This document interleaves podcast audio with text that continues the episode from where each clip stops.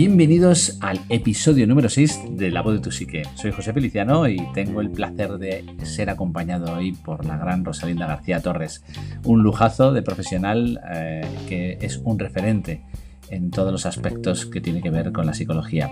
Así que hoy vamos a hablar del cuando tu pareja te refleja esa herida que llevas dentro, ¿no? por qué elegimos las parejas, en qué nos basamos y cómo hemos construido esa base fundamental para eh, estar con esa pareja. Así que estate muy atento que en los próximos minutos vamos a poder conocer todos los detalles. ¡Adelante!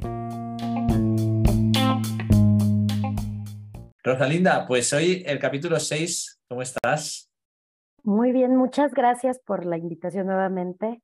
Y pues muy feliz, José, porque vamos a darles herramientas a las personas y por algo van a llegar a este video en el momento justo, lo van a escuchar después en podcast si es que está diseñado para lo que requieren. Pues claro que sí. Y bueno, pues hoy el título es Cuando tu pareja refleja tu herida. Explícame un poco eh, o explícanos a los oyentes, a los que nos estén viendo, qué significa esto.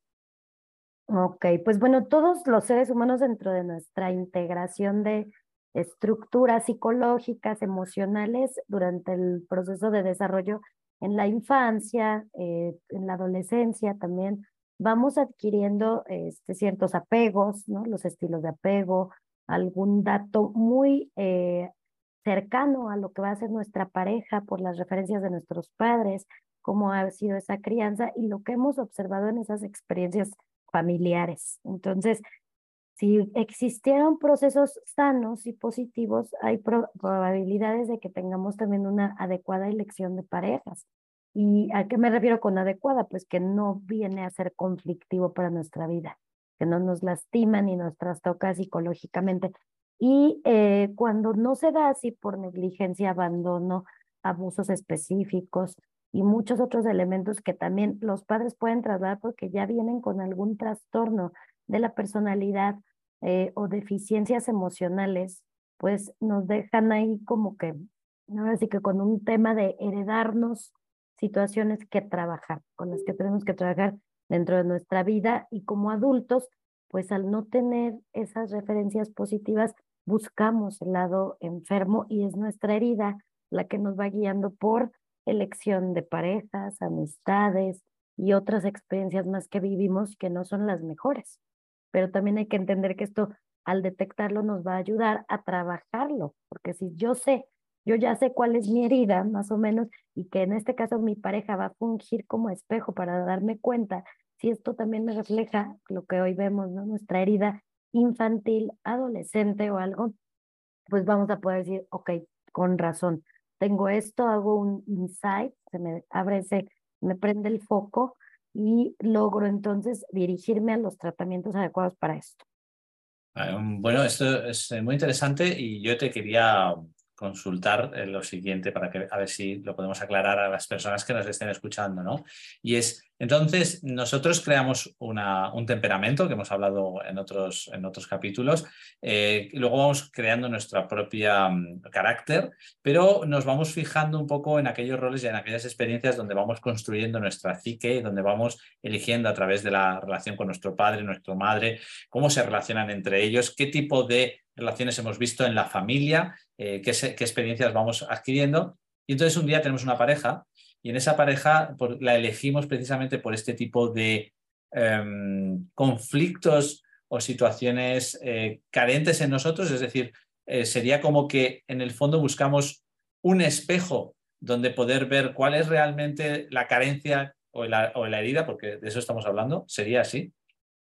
Sí, mira, fíjate que el cerebro tiene una particularidad que cuando existe algo con lo que se siente conflictuado, herido, o, eh, lo que va a hacer por una cuestión sana, porque esto realmente es un mecanismo defensivo del ser humano que nos lleva positivo, es confrontarse con ese némesis que no ha podido superar y que para entenderlo, para superarlo, para derribar esas, esos obstáculos de mi vida, lo tengo que enfrentar.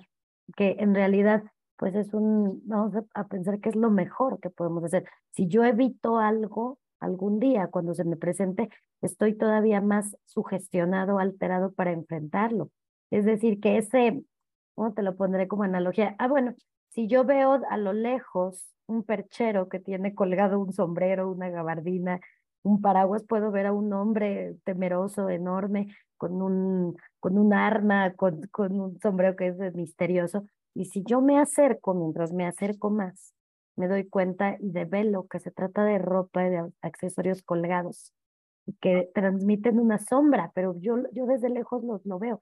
Esto es lo mismo. Mi, mi psique quiere acercarse y acercarse para darse cuenta que al final puede con eso, que no debe ser tan grave que ya lo debemos dejar atrás, pero requerimos este ejercicio porque para el cerebro, recuerda que los procesos de confrontación sistemática son la única manera de tener el control sobre una situación o sentirse empoderado sobre la situación. Interesante porque al final lo que estamos comentando es que nosotros tenemos nuestras sombras y aquello que, mm, que podemos ver, como por ejemplo muchas veces como hablan lo que es el SAR, ¿no? el sistema de activación reticular ascendente, que es aquel filtro por el cual nos vamos a, estar, eh, como, como decimos, fijando en aquellas cosas que para nuestro cerebro sugieren pues esa atención extra porque es importante o bien para la supervivencia o porque toma un papel de protagonismo relevante en él. ¿no? En este punto de, vista, eh, lo, que, lo que vamos a poder ver es que vamos a fijarnos o vamos a discriminar otro tipo de cuestiones. Incluso podemos tener algo muy positivo, si ya hablamos de esta pareja, de este reflejo de la herida emocional, eh, eligiendo siempre aquella parte que nuestro cerebro lo ve como con esas sombras o con esa interpretación tan eh, puntual ¿no? que hemos vivido como en una carencia o como en un punto de fijación que nos ayuda a elegir este tipo de, cuestiones. Es súper interesante lo que nos estás comentando. Yo tengo aquí una presentación cuando tú quieras, aunque luego los del podcast nos puedan remitir al YouTube o a, Instagram o incluso a um, Facebook, pero cuando tú quieras lo voy poniendo y así las personas que nos vean, cuando tú me Cuando tú decías, eh, eh, llévalo tú, llévalo, lo vas llevando. perfecto, pues vamos para allá. Vamos a ir con la primera parte que, que, vamos a construir aquí. ¿Lo estamos viendo? ¿Sí? ¿Tú lo ves? Perfecto. Así es. Vale, pues aquí tenemos, bueno, aquí tenemos la primera imagen, ¿no? Que lo que tú dices, lo que no reparas de tu infancia, lo repites en tus relaciones. Así es, y las relaciones pueden ser eh, todas las afectivas, desde amistades hasta parejas. Así que tenemos que identificar, yo aquí los invito a que también comparen un poco qué tipo de situaciones, ya sea traiciones, malos entendidos, cosas que les han sucedido tanto a nivel de pareja como a nivel amistoso. Y eso va a darles muchísimos elementos de que vayan detectando a través de las siguientes láminas que vamos a, a, a dar, ¿no? Para darles toda la explicación. Vale, perfecto. Parejas no disponibles emocionalmente, ¿no? Bueno, pues aquí nos, nos pones esto, no disponibles emocionalmente. ¿A qué te refieres con esto?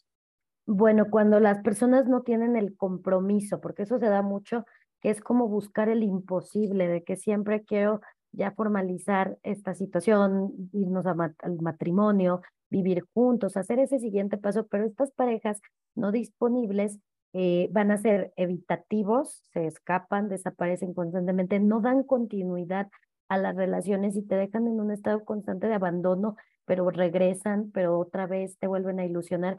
Y fíjate que ahí este, viene mucho que el tiempo puede ser años y años y las personas están esperando que realmente ya exista ese, e, esa situación sólida, pero no se da. Y en este caso, pues bueno, las personas, ¿qué es lo que tienen que enfrentar precisamente y trabajar? El miedo a estar solitos. ¿Por qué? Porque más bien es, no quiero estar conmigo mismo, porque solos nunca, nunca estamos, ¿no? Y nos habla de padres que tienen eh, ausencia, que han dejado a los niños ya sea por físicamente o emocionalmente. Pueden estar ahí, pero no hacerte caso. Pueden eh, tener que salir constantemente a atender otras cosas y no. O vivir en abuso o frialdad. ¿No? Que tenemos combinaciones terribles para la persona. Entonces, este, ¿qué va a pasar? Pues tú buscas a alguien que nunca puedes tener, no puedes tener su afecto total, no te da palabras, no te da acciones de afecto, de amor, y se va constantemente teniéndote en duda. Fíjate que yo te voy hacer un, un tema así como una puntualización. Eh, muchas veces lo que el inconsciente interpreta no tiene por qué ser un gran trauma. Lo que para el inconsciente puede ser pequeño o grande para ti racionalmente, el inconsciente lo toma como un símbolo real y da igual el tamaño de la acción. Es que cuando algo se queda grabado en nuestra psique, el, inconsciente y la psique no distinguen entre lo que es real, imaginario, simbólico o vivió en el pasado. Entonces, aunque tu conflicto no fuera un conflicto grave, por decirlo de alguna forma, realmente vamos a vivir una situación en la que eh, podemos haber sentido no haber sido atendidos, aunque nuestra crianza no fuese negativamente o fuese traumática, fuese de, de abusos de ninguno de los tipos, pero sin embargo podemos tener esa carencia emocional. Así es, totalmente cierto. Muy bien, pues este caso es, yo creo que para muchos repetitivo, ¿no? El que quiere estar realmente con alguien busca el que evita. Luego, este, este José, yo creo que es del que hemos hablado casi todo el tiempo. Sí, este es mucho, este es mucho. Así es. Sí. Ok, las parejas narcisistas o centradas en sí mismas, entonces por la misma característica que va a pasar, personas que tienen eh, invalidación de las emociones, son manipuladores, aplican todas las técnicas, castigo, de, desprecio, hombro frío, triangulaciones, pero este, tienen eh, compensación, por ejemplo, de los errores con cosas materiales o eh, hay un constante ir y venir dentro del abuso que es la disonancia cognitiva. La víctima aquí este, realmente está, ya no tiene discernimiento, ya no puede elegir por sí mismo, ¿no? Entonces, ¿qué vemos? Pues la, la primera es que hubo una familia narcisista, un ambiente tóxico, padres uno o los dos con algún tipo de narcisismo perverso, manipuladores, que este, te dan trato de desprecio o de objeto. Y este sería hasta un tema aparte, ¿no? Hablar de toda la familia, la construcción de todo esto y que probablemente eres el chivo expiatorio en el que todos vertían el mayor abuso y se hace un sistema muy enfermo. Los padres que no muestran las, las emociones porque no las tienen, aplican castigos también, aislamiento, indiferencia, objetualización constante. Entonces, este, esta es lo, lo más común, que repitas eh, la patología en tus parejas y busques personas con narcisismo y sabemos ya todo lo que eso conlleva, ¿no? Que es de lo más peligroso que hay en parejas. Fíjate como mm, que hay aquí, y corrígeme si me equivoco, dos tendencias de aprendizaje. Uno, aprender a ser el narcisista y el manipulador o elegir aquella figura con la que tuviste esa fijación inconsciente que sería buscar a una pareja narcisista o manipuladora. Es decir, repetimos patrón, ¿no? Y es por eso hablamos ver o reconocer la herida en la pareja que elegimos, ¿no? La, herida propia que, nos refleja nuestra pareja, que es la que elegimos nosotros. Por eso es muy importante, y, esto lo hablo muchas veces, revisarse, trabajarse personalmente y conocer cuál es tu temperamento, tu carácter y cómo has construido la psique. Por eso el capítulo, eh, más que, bueno, estos episodios eh, lo titulé La voz de tu psique, ¿no? Porque creo que escuchar esa voz interna es muy importante para evitar eh, con el tiempo, porque incluso por mucho que tú creas que te conoces, llegará un momento en que si no has profundizado lo suficiente, inevitablemente repetirás una y otra vez y, además dirás, pero ¿por qué? Hoy, hoy hablaba con una persona ¿no? por teléfono que me estaba preguntando y dice, pero ¿por qué siempre me pasa con las mismas personas? ¿Por qué siempre estoy repitiendo el mismo patrón? Hasta que logremos superarlo, ¿no? Y, y, tú sabes que puede ser, el patrón lo repites con la misma persona porque te la hace, te pide perdón y regresa, que es el ciclo narcisista que tiene cronología exacta, ¿no? Así precisa de que lo repiten, el este bombardeo de amor, abuso, este gaslighting, el ghosting, el, la triangulación, luego viene la, el descarte y otra vez hoovering, la succión y otra vez empezamos. Entonces, pueden repetir esta, este patrón con la misma pareja durante muchos años o diferentes parejas que al final sale la misma historia, ¿no? El mismo tipo de abusos.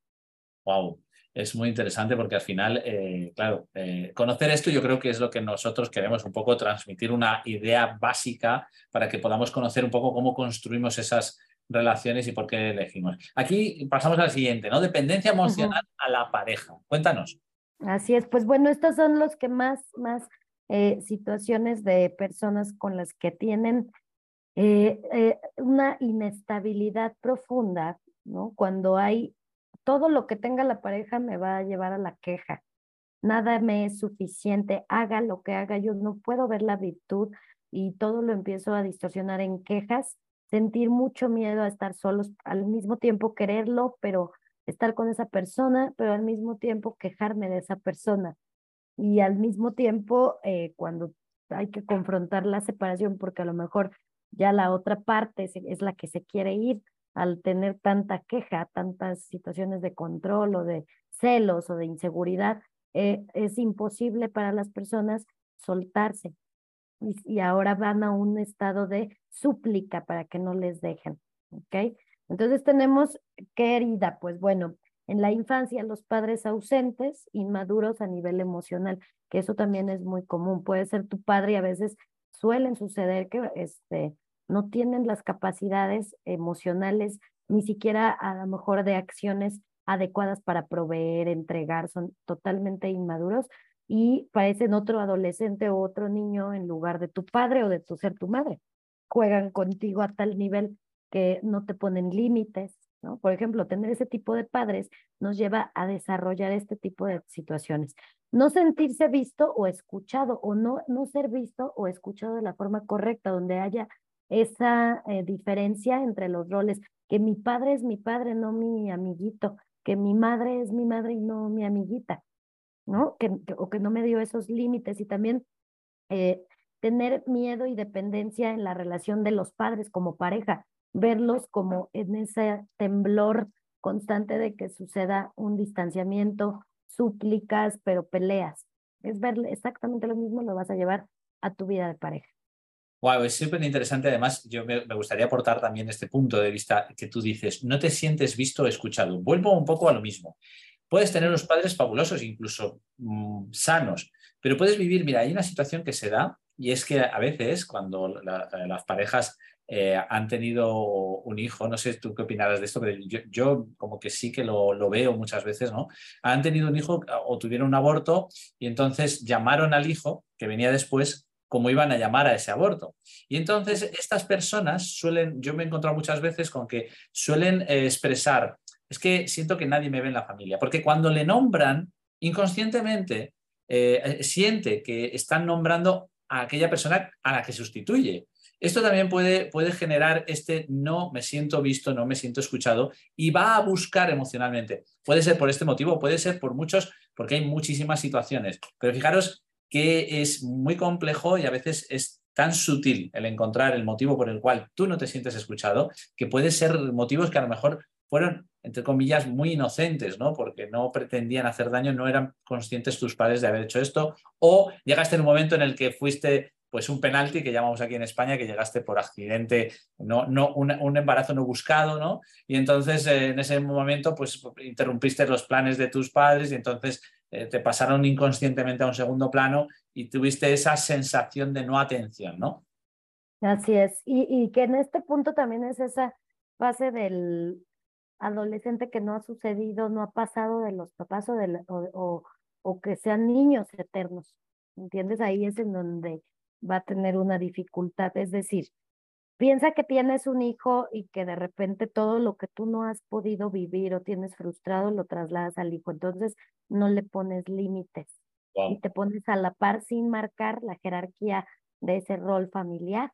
Entonces lo único que va a suceder es que esa personita que es tu hijo o hija va a salir al mundo y buscará personas, va a tener ese tipo de inmadureces en sus relaciones de me quejo, eh, armo berrinche, pero cuando veo que ya voy a perder a la pareja, me pongo a suplicar y a hacer cosas muy feas, abruptas, o sea, todo ese tipo de cosas. Yo hay una cosa que recomiendo a los papás con los que trabajamos las escuelas de padres, etcétera, y es, eh, es necesario de vez en cuando escucharte decirle a tu hijo, eh, papá es tu papá, no es ni tu amigo, ni es tu hermano, ni es un colega. Entonces soy tu padre y tu padre hace función de padre. El decirlo en alto, aunque tu hijo ya lo sepa y te puede decir, bueno, ya lo sé que tú no eres. Creo que puede ser como pasar de esa parte inconsciente o intentar prevenir no cometer el error de convertirte en el amigo de tu hijo, porque entonces eso te crearía una confusión muy grande, em, que a lo mejor es tu propia herida como padre, pero que se la vas a trasladar sin querer a tu hijo. Vamos a la siguiente, si quieres, que sería parejas adictas al trabajo. ¡Wow! Claro, que es otro elemento más, ¿no? Donde las personas le dan prioridad a su situación profesional y que obviamente no es que eso sea malo, sino que tanto quita la funcionalidad para la convivencia en pareja o familiar. Ahí es donde se convierte en un punto conflictivo y pues bueno, siempre buscan incluso más actividades, se meten en más situaciones de, de compromisos de trabajo y nunca hay tiempo e incluso pueden estar en una reunión y salirse, cancelar, quedar muy mal. Es otro tipo de abandono con una justificación, ¿no? Dentro de lo que puede desarrollarse este, como aceptado por la sociedad y por la familia porque es alguien trabajador. Entonces, ¿qué pasó en la infancia si elegimos ese tipo de parejas?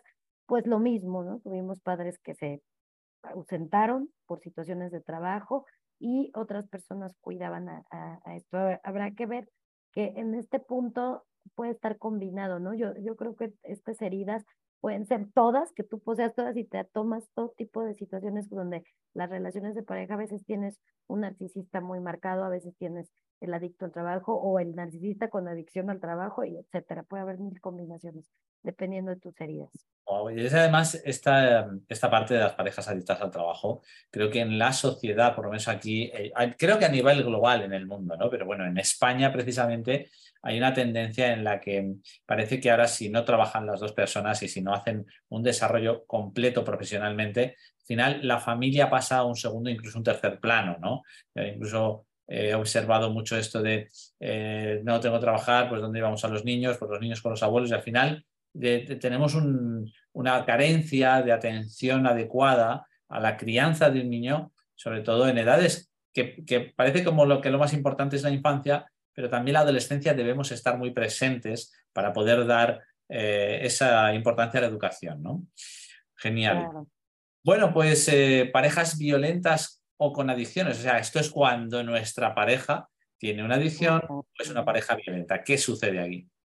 Pues bueno, imagínate nada más lo que viene, este, la búsqueda eh, dentro del masoquismo para la persona que decide estar con alguien que maltrata físicamente, eh, psicológicamente, cualquier forma, ya es una forma de violencia, ¿no?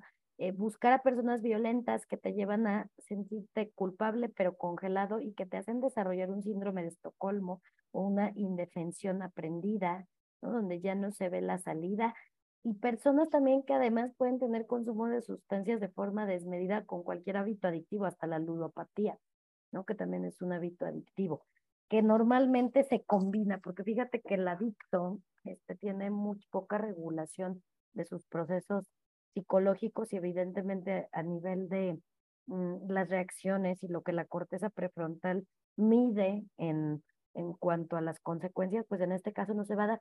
Y la persona que prefiere, que inconscientemente la busca y tiene estas características, puede ser que diga que en el inicio no se presentó este comportamiento, pero cuando se presenta no es capaz de romper e irse como lo haría una persona sana, que no tiene tolerancia, que hay tolerancia cero a cualquier tipo de abuso, cualquier tipo de adicción a la primera, ¿no?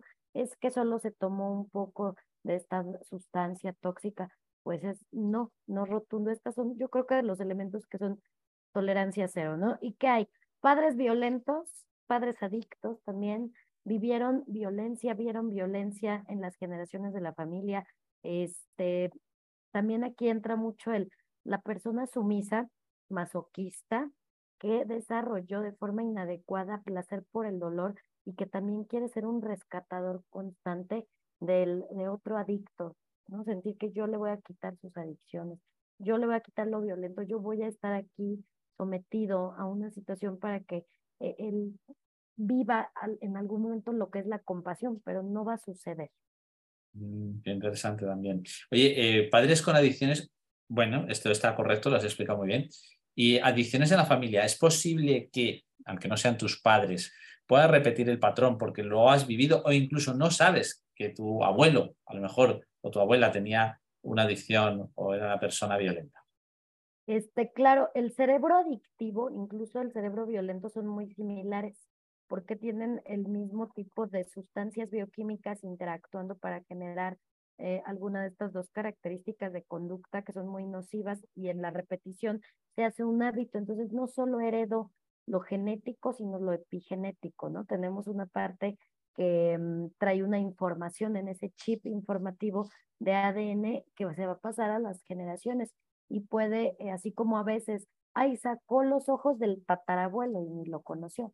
Podemos sacar el proceso vinculado a este tipo de elementos o también el, el, el que fue el sumiso de la relación le heredará al otro la dificultad para deshacerse de sus abusadores o de personas tan nocivas. Y este es un, uno de los niveles de degradación más fuertes del ser humano, estar con alguien que nos violenta de cualquier manera o que está en adicción. Porque no, no estamos con personas que tengan así que una estructura, si lo tengo que decir de alguna manera, con una estructura de alma sana, están en, en lo denso, en lo oscuro, cualquier sustancia, cualquier adicción desmide y saca a la persona de su conciencia y el grado de ejecutar violencia o agresiones no es, pero para nada más que signos conductuales o signos, síntomas que se adjuntan a muchos tipos de trastornos súper negativos. Eh, espectacular y además, eh, bueno, pues a tener muy en cuenta y sobre todo si hemos conocido como padres alguien en la familia que ha tenido esto, estemos muy atentos a educar a nuestros hijos a regularse, a tener atención si se tiende a eh, anclar alguna cosa o repite o le gusta comer o cuando son pequeñitos o, no, se regula con las pantallas, etcétera, etcétera. Ahí es donde tenemos que hacer más hincapié para reconducir y volver a hacer lo posible para que evitar este tipo de, epigenética que, está en la supervivencia y que tras generación tras generación vamos heredando. Parejas salvadoras y controladoras. Eh, bueno, estás ahí muchas, ¿no? Yo estas las reconozco mucho. Sí, fíjate que además es otra de las que, pues como yo soy el salvador del mundo exterior, el síndrome del salvador aquí presente, pero detrás de eso hay una búsqueda de control, también de reconocimiento, también de otras cosas, ¿no? Entonces, buscar personas con las que este, ya de pronto me pueden dar salvación, también yo como, ah, pues que me resuelvan, ¿no? Que, que, que no me dejen ser la persona madura que puede enfrentarse a conflictos y desarrollar una habilidad en ese sentido. Entonces, eh, me van a controlar, me van a, poner ahí, yo te pagué, yo te di, yo te resolví, yo te ayudé, ¿no? Eh, pedir ayuda a la pareja para todo, pero terminar por depender en diferentes áreas y eso limitará la libertad. Entonces, en la infancia, padres que abandonaron y que te hicieron sentir el desamparo, padres incapaces e incompetentes que nunca te dieron herramientas porque ni ellos mismos las tenían. Padres que hicieron, te hicieron responsables de resolver tú los conflictos, cuidar de tus hermanos menores, criar a, otros cuando tú también eres un niño, hacerte responsable por, no sé, yo, yo he visto o viví a mí me que me enviaran a hacer el pago de la electricidad cuando no podía hacer pagos en, en línea, este, irme a formar con dinero, cantidades grandes, los recibos entre adultos, tomar transportes públicos cuando eres muy pequeño, no estoy hablando tal vez a mis siete, ocho años, es un grado de, irresponsabilidad, ¿no? Que tú tengas que ir a, inscribirte a tu escuela porque no están tus padres, que tú estés incluso en, en algún momento este, tu premiación, un festival importante, algo que no se presenten y te dejan ahí porque tú te tienes que resolver incluso sin figuras paternas que estén ahí cuando los demás sí las tienen, ¿no? Que además vienen este nivel de abandono también. Y tú, te les voy a decir aquí qué pasa, te vuelves así, ¿no? Buscando que otros te resuelvan, o viene el punto extremo del Salvador, que tú hasta estás salvando a medio mundo. Ajá. Bueno, pues eh, la verdad es que tener muy en cuenta, ¿no? Eh, aquí siempre yo digo el camino del medio, ¿no? a los niños hay que darles las responsabilidades adecuadas a la edad madurativa que, les corresponde y no a las que no les corresponde. ¿no? Igual que cuando son adolescentes hay que empezarles a dar más responsabilidades y exigirles ese control de, autocontrol y autogestión y también esa responsabilidad familiar que deben adquirir. Y eh, bueno, por último, antes de estos, todos estos puntos que nos has traído aquí súper, súper interesantes, el último que nos eh, traes es, eres desconfiado y celoso, ¿no? hablamos siempre de, qué reflejo nos trae la pareja, ¿no?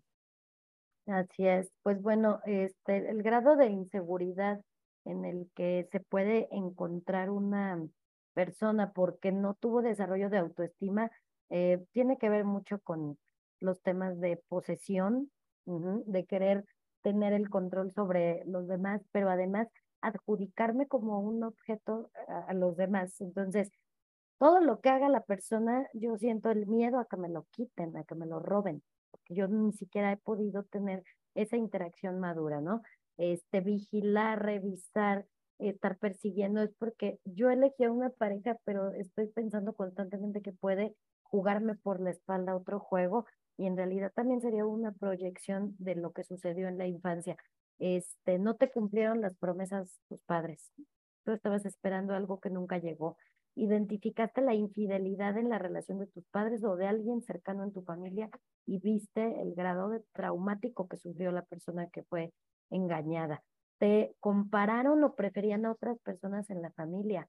Tu hermano es mejor, tu prima siempre hace todo bien.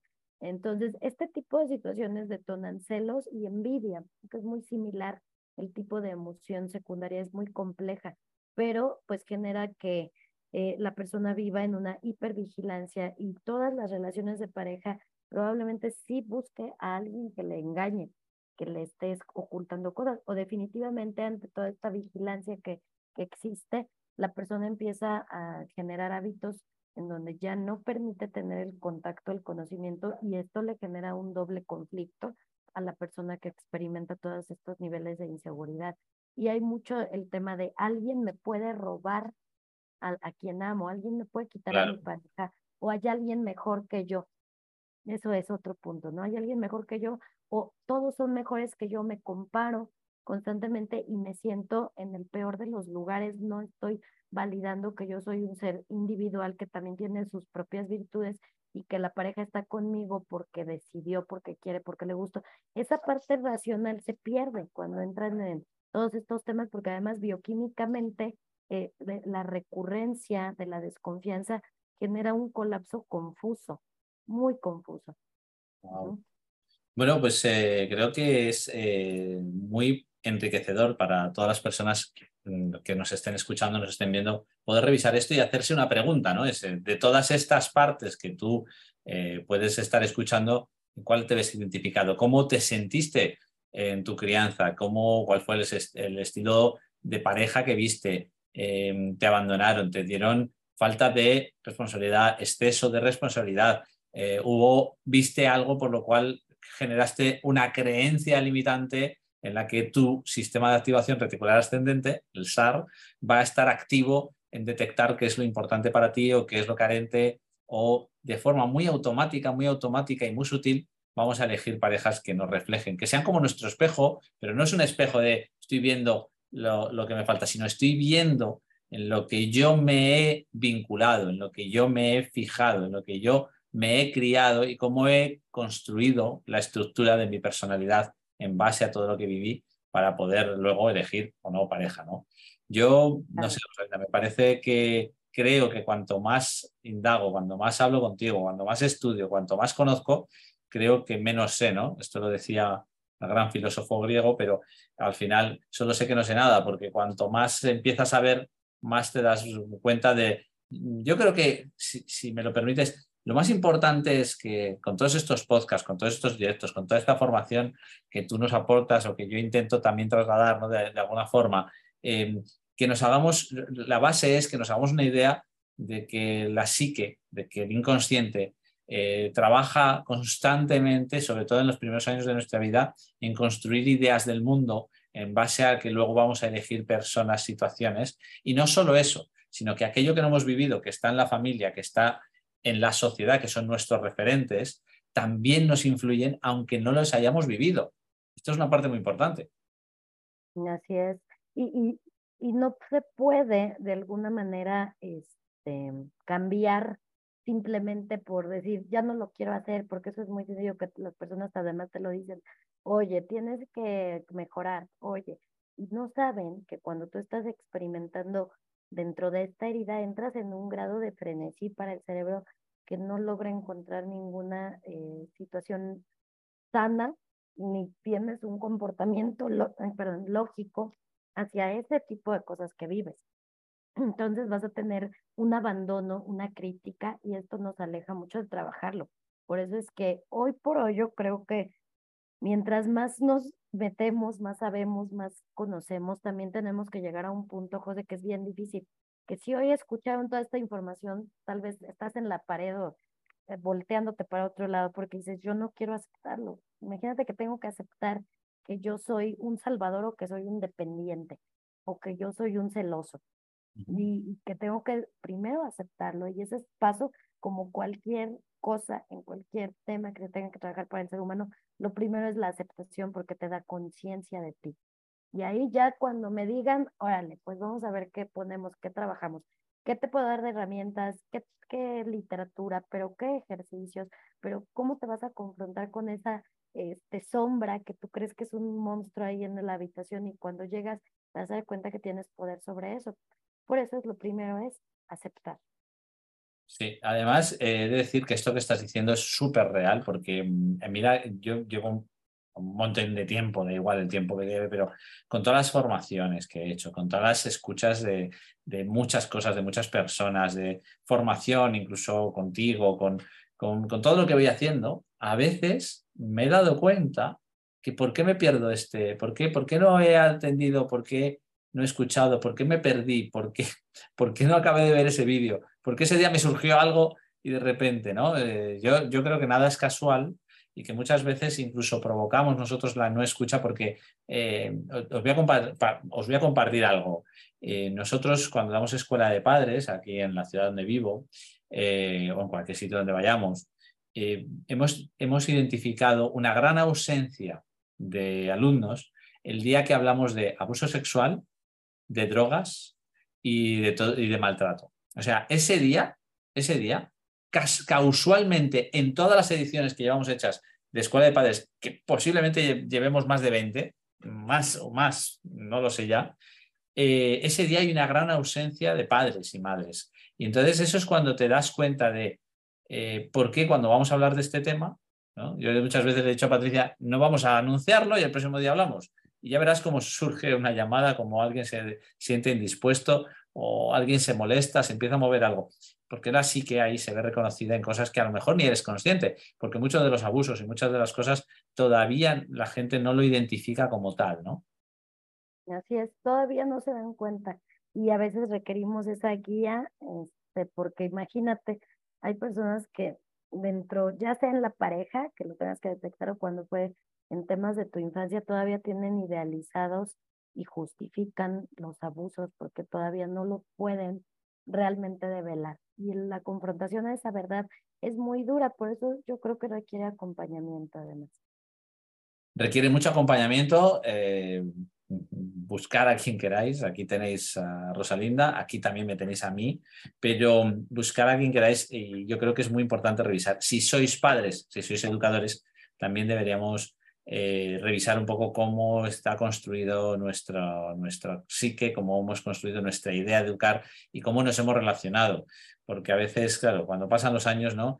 Eh, pero yo siempre digo, ¿qué me hizo a mí elegir a esta pareja? ¿no? Siempre tu, pareja va a ser un gran punto de trabajo personal, siempre te va a proponer aquellos conflictos. Aquello cuando surgen conflictos con la pareja va a ser realmente eh, lo que tú tienes conflictuado contigo mismo, ¿no? Cómo tú viviste, cómo, yo creo que la pareja es un gran punto de trabajo en donde si observas, yo siempre, eh, y lo digo muchas veces, se lo digo de broma a Rosalinda cuando estamos en alguna formación, digo, Rosalinda, ¿dónde estabas tú con toda esta información cuando yo tenía 14, 15 años? ¿no? Porque creo que es un momento donde empiezas a establecer tus relaciones personales, sobre todo las más íntimas eh, de pareja, y es donde realmente empiezas, cuando echas la vista atrás, cómo es que elegía a estas parejas, por qué me fijé en estas parejas, que incluso muchas personas dicen no eran adecuadas. Yo ahora lo veo, pero ¿qué tenía yo en la cabeza para haber elegido a esta persona? Claro, pero sabes algo que hoy por hoy yo creo que el, el tiempo es perfecto y cuando estás escuchando esto, cuando ya estás listo para trabajarlo y abierto a eso, llega, porque tal vez en tus 14, pues, en otra edad, ni siquiera hubieras, no, no llegas, no, no le entiendes, no, no te suena.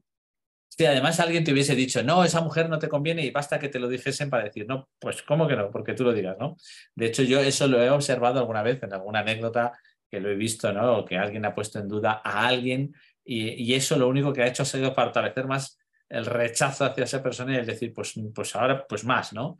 Entonces, eh, tienes razón, si la persona no está en el momento, si no es el momento adecuado, no ha llevado el proceso, tiene que vivir lo que tiene que vivir. Al final es inevitable que tengamos que vivir ciertas situaciones porque en la experiencia, esto tengo un hermano mayor que yo, eh, un hermano y una hermana, y mi hermano siempre me decía muchas cosas, ¿no? Eh, o incluso mi padre, ¿no? Y mi hermano siempre me decía, mira que eres cabezón, ¿no? Mira que te lo he dicho y al final lo has tenido que experimentar. Y es que es así, es que por mucho que te lo estén diciendo, es tú sí que la que te evita el, eh, no te evita el, el, sufrimiento, el dolor, ¿no? Que, tienes que pasar por la experiencia para comprenderlo. Y a veces, pues, eh, hasta que no coges madurez, que, es una cosa que yo creo que te ayuda ya a entender, a comprender y a hacer otros procesos racionales, no tan emocionales y tan instintivos, que te ayuden a comprender esto. Así totalmente. Pues llega en el momento justo, José, y yo creo que mientras más se preparen con otras, también otro tipo de información, con su propio poder personal, es cuando ya estarán más listos para poder llevar a cabo un proceso que tal vez sane también esas heridas. Pues Rosalinda, yo quiero agradecerte toda esta generosidad eh, que nos das con este conocimiento que no es fácil conceptuar y que tú lo haces eh, súper fácil, eh, que nos ayudas un poco pues, a avanzar.